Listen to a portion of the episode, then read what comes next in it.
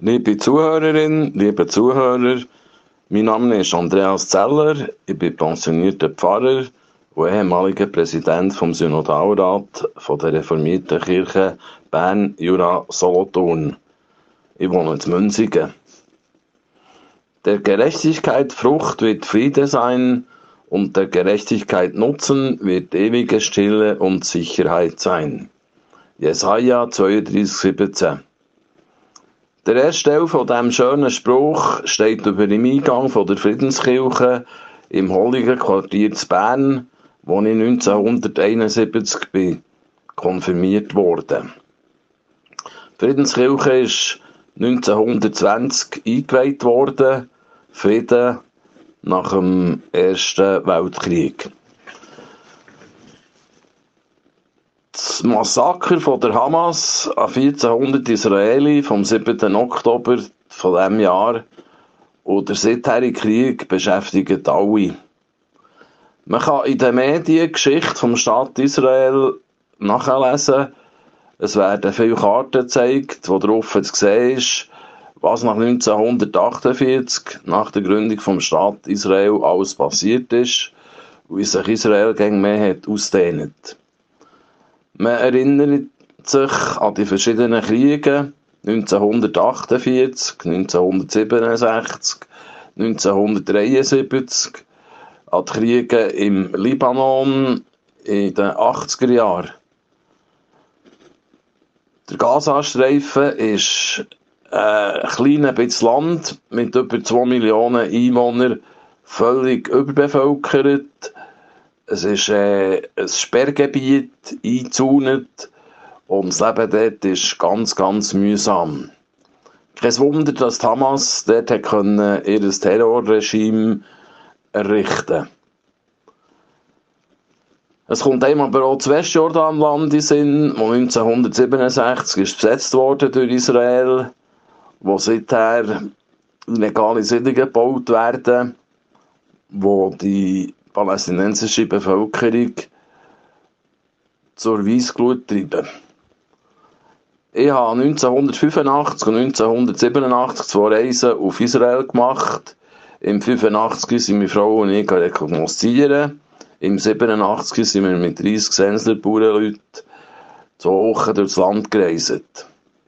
Es ist schon dann, vor bald 40 Jahren, eine riesige Spannung zu spüren gewesen. Man hat den Hass auf beiden Seiten förmlich greifen. Die Verachtung, wo die Israelis den Araber und die Araber ihnen gegenüber an den Tag legen. Ich kann euch ein paar Beispiele erzählen. Wir hatten einen Reiseführer, der das Nummer, das er als Häftling im Konzentrationslager hatte, noch eintätowiert war. Er hat seine ganze Familie verloren. Er hat alle Morgen im Gar seine Pistole geputzt und dazu gesungen, nur ein toter Araber ist ein guter Araber.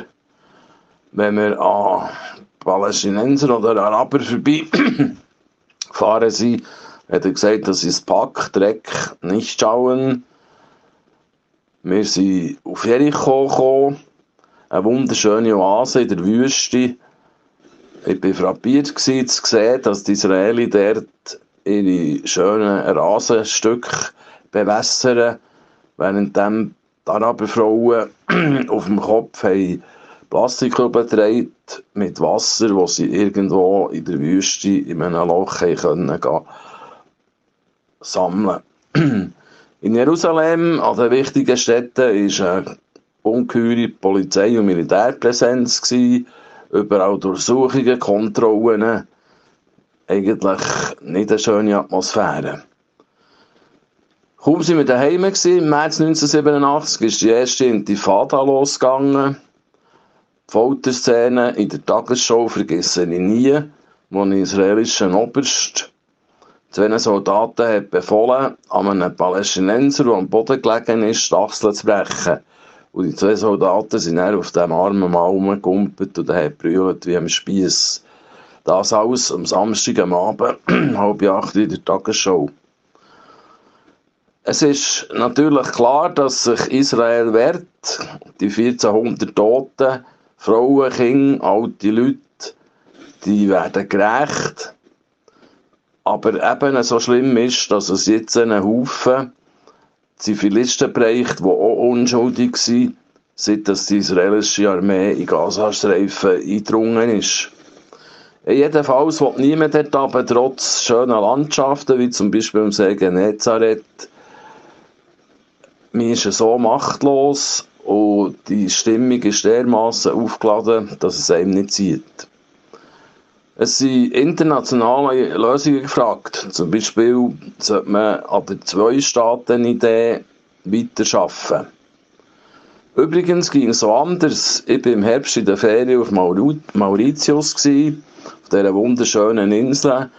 Leben 52% Hindus, 32% Christen und der Rest Moslems. Und die kommen bestens miteinander aus. In den Dörfern ist jeweils der Hindu-Tempel mit den Statuen zusammenbauen mit der Moschee. Und im Hotel, wo wir waren, haben die Hindus ihre Farben im Gesicht getragen, Moslems waren verhüllt und Christen haben ihre Kreuze an und alle sind bestens miteinander ausgekommen.